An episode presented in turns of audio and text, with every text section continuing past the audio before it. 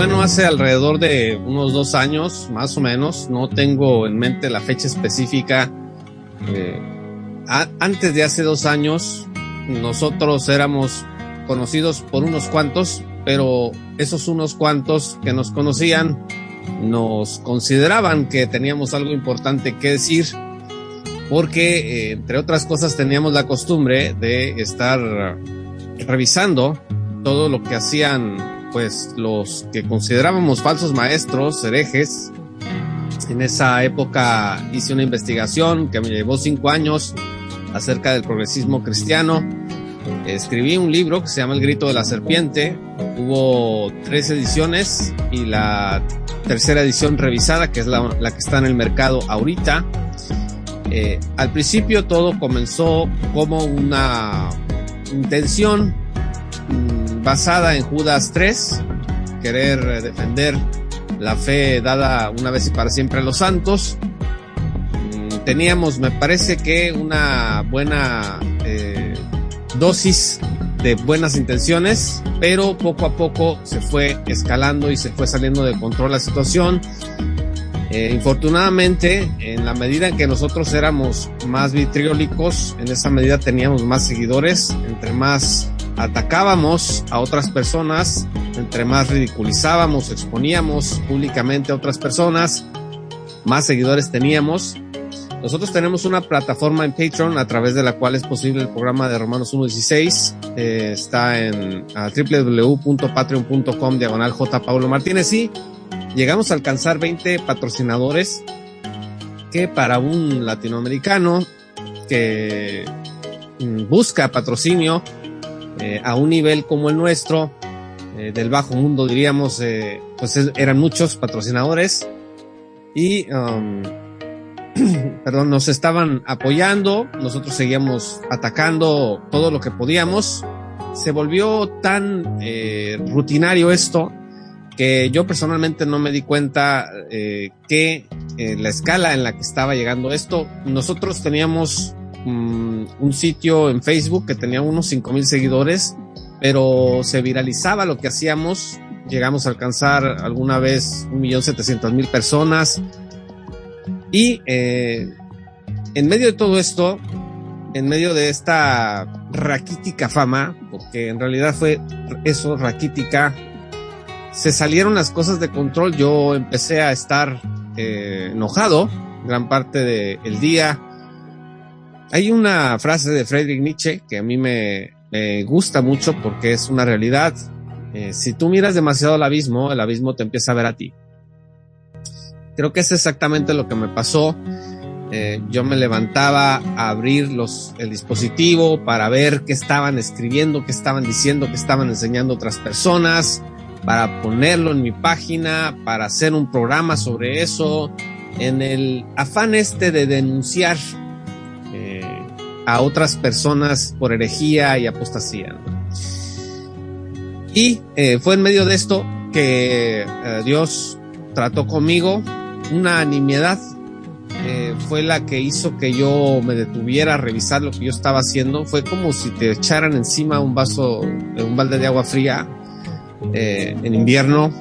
Este, de, de, un momento a otro pasó eso. No, no tengo cómo explicarlo excepto decirte que fue el poder sobrenatural de Dios. Y yo empezó a, empecé a sentirme, en, e, ante esta nimiedad, empecé a sentirme porque nos, llega, nos llenaban la bandeja de, de spam, de, de haters, pero dice el dicho, el que se lleva se aguanta. Como decía en ese space en Twitter, no era una blanca paloma y finalmente recibía de lo que yo daba.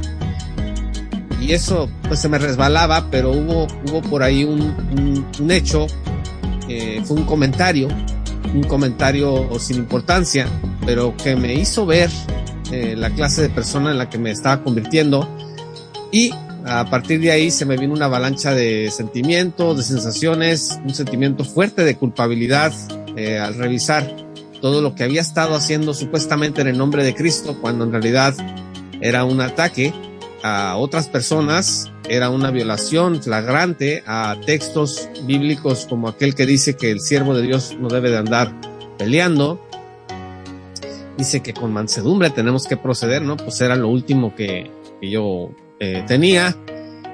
Y eh, evidentemente mm, hubo cosas muy positivas que hicimos. El grito de la serpiente me parece que la sí, en, en general, fue una obra que sí reunió una importante cantidad de información, que por eso no, no saqué del mercado ese libro. Eh, lo revisé para hacerlo adecuado, para quitarle todo eso que pudiera considerarse fuera de lugar. Pero en medio de, de eso que era bueno, lo malo finalmente terminó aplastando mi, conciencia. Tuve un momento difícil.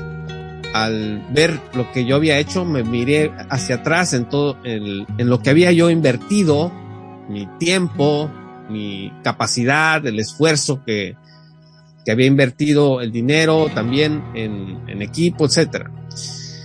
Entonces tomé la decisión de cerrar esas redes, cerré esa página de Facebook, eh, cerré también una cuenta de Twitter en donde pues tenía como unos cuatro mil seguidores, en la página de Facebook tenía como cinco mil. Lo que no cerré fue el canal de YouTube, eh, pero sí bajé algunos videos que estaban también fuera de lugar y estuve fuera de las redes, yo sé Mm, yo creo que un mes, un mes, dos meses, un mes y medio, eh, y finalmente decidí regresar. Los patrocinadores se me fue de 20 se, se, bajó hasta hasta se bajaron hasta 10, se fueron 10. Algunos de ellos me dijeron que mm, pues no estaban de acuerdo con mi decisión de cambiar de manera de proceder, de, trabajar. Yo les respeto, les admiro. Desde aquí a la distancia les sigo agradeciendo el apoyo que me pudieron haber dado a lo que hacemos.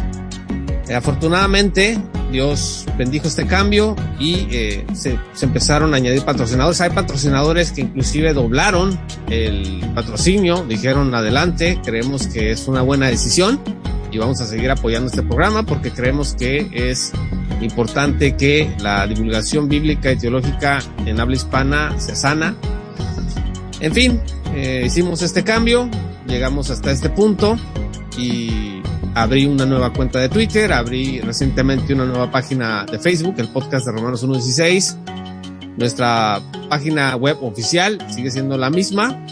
Este, y creo que me decías que, que fue lo que creo que está detrás de todo esto, pues evidentemente el poder de Dios, la misericordia de Dios, el amor de Dios, la disciplina de Dios también, eh, porque duele cuando te, cuando Dios te enfrenta con algo que has estado haciendo que crees que es para Él. Y Dios te hace ver que no es para Él, es para ti, es para tu ego, es para la gente que le gusta ver sangre, porque hay de todo en las audiencias eh, eh de creyentes, hay gente que realmente está interesada en aprender eh, y hay otras personas que están interesadas en el, en el golpeteo, en el traqueteo, en la, en esto que es parte de, tu programa de hoy, en esto de la violencia cibernética. Sí, justamente, eh, realmente, pues como la ley de oferta y la demanda, o sea, siempre hay gente a la cual le encanta, pues vamos a decirlo por, de una manera figurada, ver sangre. Hay gente que le encanta ver sangre. Por eso mismo, en tiempos de Roma, el Coliseo era un éxito la, a la gente le gusta ver grilla. La, los debates políticos, la gente se divierte más cuando se empiezan a decir de cosas en lugar de dar propuestas.